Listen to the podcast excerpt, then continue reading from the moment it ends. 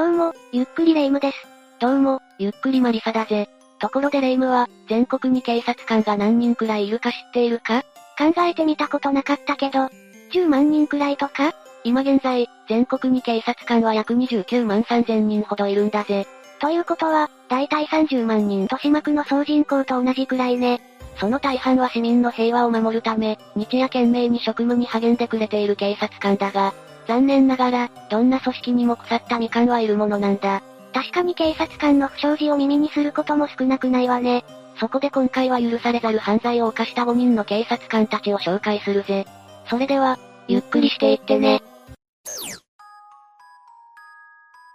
まず最初に紹介するのは元警視庁警部による連続殺人事件だぜ。1984年10月11日に宝石取引逃走ついて東京都の宝石商を山梨県の山中湖畔にあった。別荘におびき出し、現金約720万円を奪って宝石商を考察し死体を遺棄。さらに同月の25日には同様に融資話と嘘をついて、埼玉県の金融業者の女性を同じ山中湖の別荘に誘い出すと、乗ってきた車の中で金融業者の女性を同じく考察し、現金約2000万円を奪って死体を遺棄したんだ。この一連の事件山中湖連続殺人事件の犯人が沢地和夫だぜ。警察を退職してから何かあったのかしら？ああ。1980年に早期退職後の第二の人生として居酒屋経営に乗り出し、失敗して抱えた借金返済に困っての犯行だったんだ。沢地和夫は警察官時代には、橋本和夫という名前だったんだが、高校卒業後に警視庁巡査となると、やがて機動隊員となり、60年安保闘争のデモ警備で活躍。当時は面倒見がよく橋本巡査長を縮めた橋長と呼ばれ、人望も厚かったそうだ。それが一体どうして連続強盗殺人事件で裁かれる側に？誰でも気軽に楽しく飲める店を経営して、一国一城の主になりたいと思い、新宿駅西口の一等地に割烹居酒屋橋長を開店したのが転落の始まりだったんだ。いきなり新宿西口に出店しかも飲食店経営のほぼ素人がしかも当時のお金で約4000万円という開業資金のほとんどが借金だったんだ。手持ち資金はない、借金は莫大、しかもど素人、これで成功すると思う方が無茶だと思うんだけど、後に沢地和夫を取り調べた刑事がプライドの高い男だったと証言しているが、プライドが高すぎるがゆえに、周囲で諌める人がいても聞く耳を持たなかったんだろう。開店当初こそ、ご祝儀として来店する警察関係者や知人などで賑わったらしいが、どんぶり感情な経営ぶりですぐに資金繰りは悪化、返済も耐えるようになり、仕入れの金にも不自由するようになったらしい。予想できた展開とはいえ、途中でどうにかできなかったのかしら？かつての同僚たちから借金したり、保証人になってもらったりしたが、所詮や警視に水のありさまだったらしい。最終的には店の入っていたビルのオーナーが破産し、保証金2500万円が泡と消えたことがきっかけで閉店。開店からわずか3年後の1983年当時で約1億5000万円もの負債を抱えてのことだったんだ。総務省の統計による私立大学文系の平均的授業料が35万円ほどだった時代に1億5000万円の借金。しかも、抵当に入れる土地建物などもない状態では、到底返しきれるものではないことは明白だった。加えてそのうち約5000万円は、かつての部下、同僚、上司といった警察関係者から借りた金だったんだ。それじゃ貸した側も大変なことになったわけよねああ。沢地に金を貸した人たちの中には、自宅を借金の方に取られたり、朝晩お構いなしの取り立てで、家族ともども精神的に追い込まれる人が続出したそうだ。沢地自身は借金から逃れるために、この頃に生を本来の橋本から沢地に変更し、借金返済のため、ノンバンクや闇金ブローカーの斡旋する仕事に就くが、どうせろくな仕事ではないから、事態は好転どころかどんどん悪化の一途をたどる。まさに絵に描いたような転落劇ね。そしていよいよどんな手段を使ってでも金が欲しいとまで食い詰めた沢地の前に現れたのが、後に共犯で共に逮捕された猪熊武雄だったんだ。その結果、冒頭で紹介したように宝石商と金融業者の二人を次々に殺害し、二人が持参していた金品を強奪。さらに金融業者の女性の持っていた預金通帳から約106万円を引き出したり、宝石商の男性の死体の指を切断して、はめていた指輪を奪ったりもしたんだぜ。事件はどうやって発覚したの？宝石商の内妻が最寄りの警察に家出人捜索願いを提出したんだが、その際に沢地と会うと言ってから帰ってこないと説明したため、捜査が開始。宝石商の車が沢地に会うと言っていた日以来、ずっとデパートの駐車場に放置されているのを発見。さらに沢地が奪った逃亡式宝飾品を暴力団に売り飛ばそうとしていたことが発覚し、1984年11月23日に逮捕されたんだ。共犯者の猪熊武雄はどうなったの？沢地逮捕の翌日の新聞で、沢地の自供を知った猪熊はすぐさま山中湖へ行き、死体を2体とも掘り上げて、直線距離で約50キロ離れた神奈川県秦野市の山中に埋め直していたんだ。どうしてそんなことを？警官だった沢地が常々語っていたという死体さえ見つからなければ完全犯罪で罪に問われることはないというのを、真に受けていたらしいんだぜ。しかし、結局は猪熊も逮捕され、1987年10月30日に東京地裁で死刑が言い渡されたんだ。続く二審の東京高裁も控訴棄却で死刑判決指示となったんだが、ここで1993年沢地のみ上告を取り下げて死刑が確定。共犯の猪熊は上告したの？ああ、しかし猪熊も1995年に最高裁で上告が棄却され、死刑が確定しているんだ。沢地は2000年に恩赦を出願するものの却下されると、金融業者の女性の預金を引き出したのは自分ではないと。その部分の無罪を主張し再審請求をしたものの、こちらも棄却され特別広告を申し立てるなどしていたものの、2007年に胃がんが判明し、手術したものの切除できないまま、延命治療を拒絶して2008年12月16日に、69歳で病没しているんだ。共犯の猪熊はまだ再審請求を繰り返していて、死刑にはなっていないがな。次は1933年6月18日に発生した現役警官による銀行強盗殺人事件だぜ。こちらは戦前の事件のためか、現在は犯人名は王というかなでしかわからないんだ。それにしても現役警官が銀行強盗なんて、しかも殺人までしたの？ああ。この警官王は当時28歳で、事件の起きた1933年の1月まで玉島警察署に勤務していたんだ。この警官には両思いの幼馴染がいたものの、親の借金のために芸妓になっていたんだが、その恋人に当時のお金で2000円を支払い、自分を身請けしてくれと頼まれたらしいんだ。当時のお金で2000円というと大変な高額よね？当時の物価で言えばビール1本37銭、米が10キロで3円25銭の時代だからな。とてもじゃないが一警官の大肉面できる金額ではなかったんだ。おまけに大地震、玉島署勤務時代に借金200円を作っており、どちらにしろ内緒では振りようがなかったろうな。事件当日の1933年6月18日午前1時に、安田銀行玉島支店の隣にあった支店長の自宅に、以前から顔見知りだった大賀制服姿で訪れて捜査のために緊急に銀行の金庫の中を調べたいと言ったそうだ。真夜中ではあるけれど、顔見知りの警官が制服を着て現れたら信用したかもしれないわね。実際、支店長は疑うこともなく警官と共に支店へと出かけていったんだ。一方、自宅で待っていた支店長の妻と住み込みのお手伝いはいつまで経っても支店長が戻ってこないことに不安を抱き、おっかなびっくり二人して支店を訪れたものの、支店内に姿が見えないために、離れたところに住んでいた。支店次長を呼び、金庫の鍵を開けたところ、中で締め殺されている支店長が発見されたんだ。だけど支店長宅を訪れているから王の犯行ということは明白でしょ？ああ、しかも金庫に保管されていたはずの3万円も消えていることから、岡山県警が緊急配備を敷いたところ、当時まだ珍しかったハイヤーが早朝に付近を走り去るのが目撃されており、大は高飛びする前に緊急逮捕されたそうだ。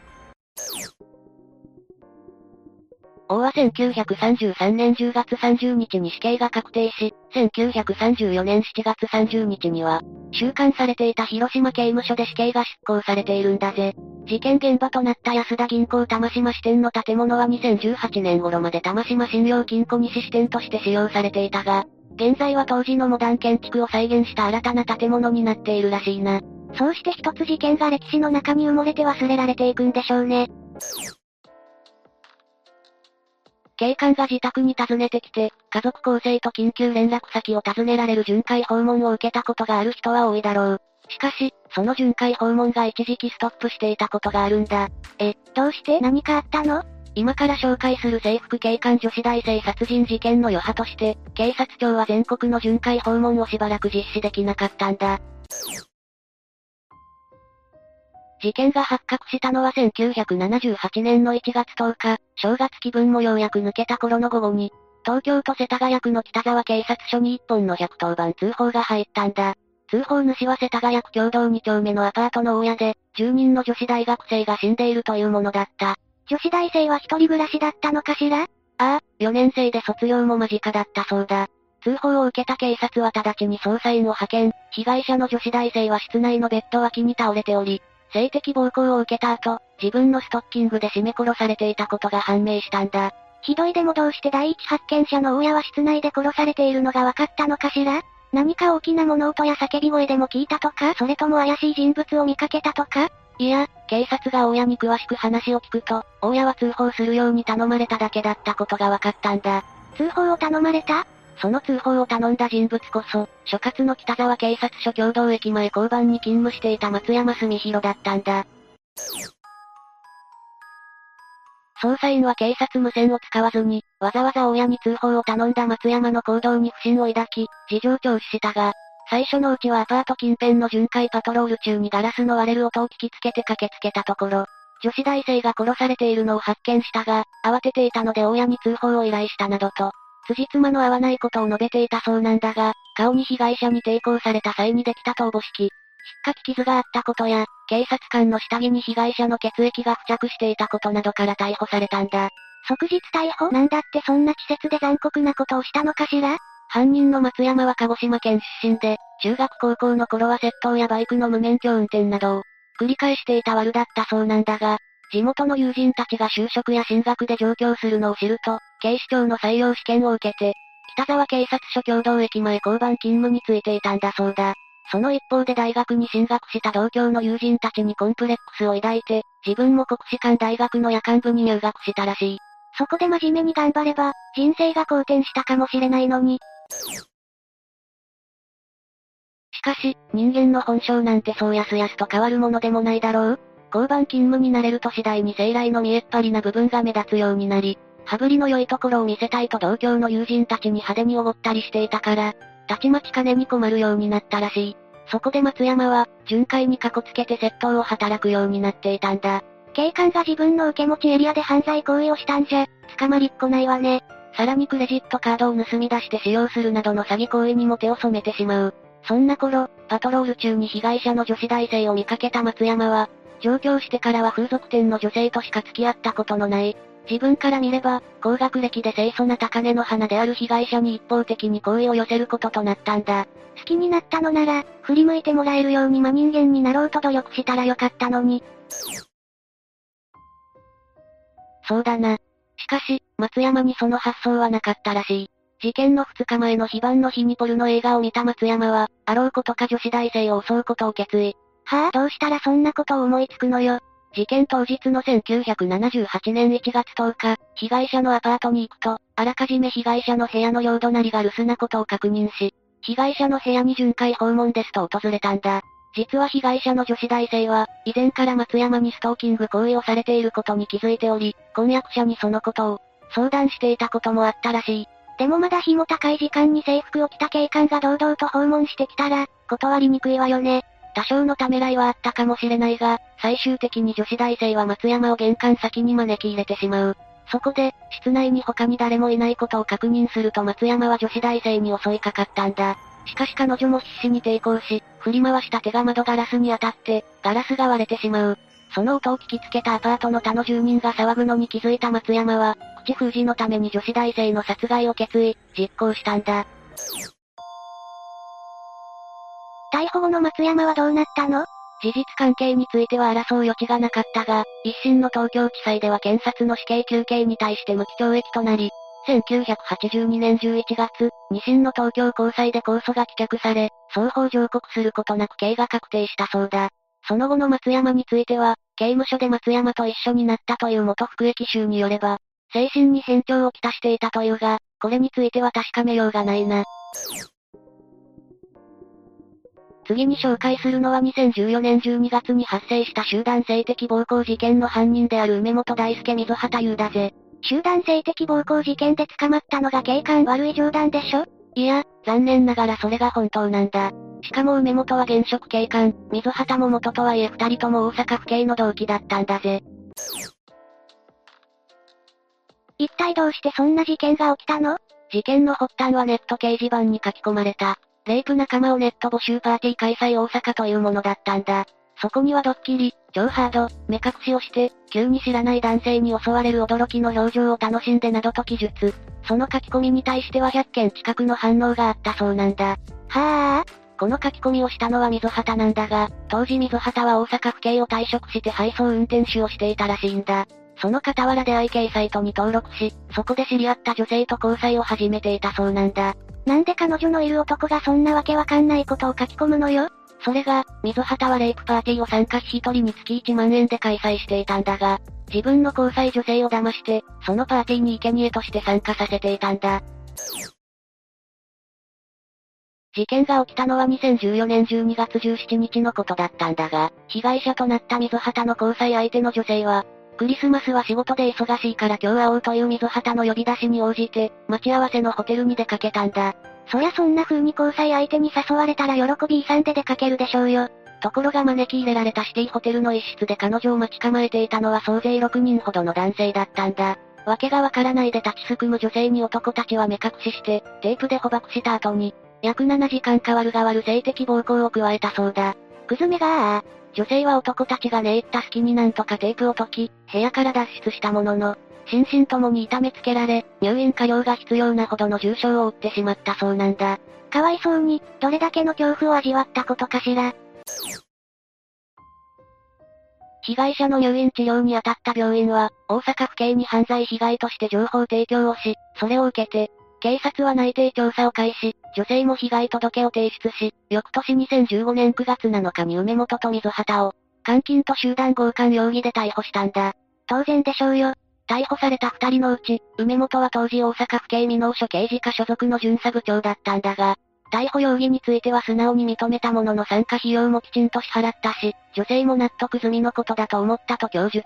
はぁ、企画もの AV の見過ぎで頭いかれてるんじゃないの？一方かつては元府警市場縄手署員だった水畑の方は、逮捕容疑に関して、寝ている時は脱出可能だったわけだから、監禁というのは納得がいかないと供述したらしい。誰が、そんな使用抹殺のことについて話せと言ってるにゃー。と、突然の関西弁だな、レイム。事件関係者のうち、いち早くこの二人が逮捕されたのは、犯行に関わった男たちの大半はニックネームや匿名で LINE に登録していたんだが、この二人は実名登録だったらしいんだ。バカにつける薬はないな。その後捜査が進められたんだが、最終的には他の男たちともども水畑も梅本も処分保留で釈放されて終わっているんだ。ええー、なんで？容疑者らと被害女性の供述に一致しない点があるから、という理由だったらしい。ぐぬぬぬぬ、納得いかん。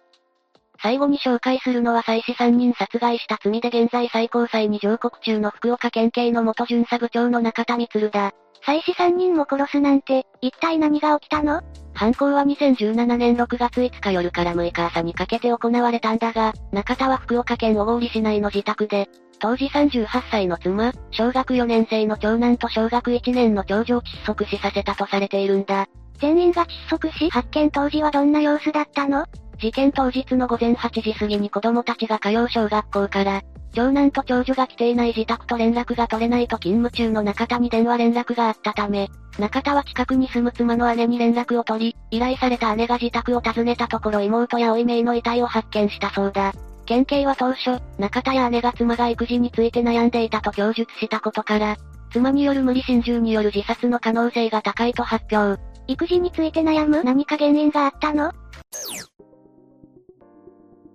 2015年に現場となった家を購入して引っ越してきた中竹は、一見家庭円満な申し分ない一家に見えていたそうだ。妻は専業主婦で教育熱心であり、二人の子供たちを習字教室やスイミングスクール、ピアノ教室などに通わせる傍ら、ママ友たちとの交流も盛んに行うなど、活発な人柄だったらしい。家を購入したということでローンが過剰な負担だったということもないのかしら？自宅は一戸建てとはいえ、新築というわけでもなかったらしいし福岡市内でもないので、2100万円程度のローンだったそうだし、中田の当時の巡査部長としての年収は約700万程度と推測されるから、そんな無茶なローンとまでは言えないだろうな。じゃ夫婦の仲はどうだったの？そこに問題があったと見る人も多いんだが、事件直前、中田と妻の間は冷え切っていたという人も少なくないらしい。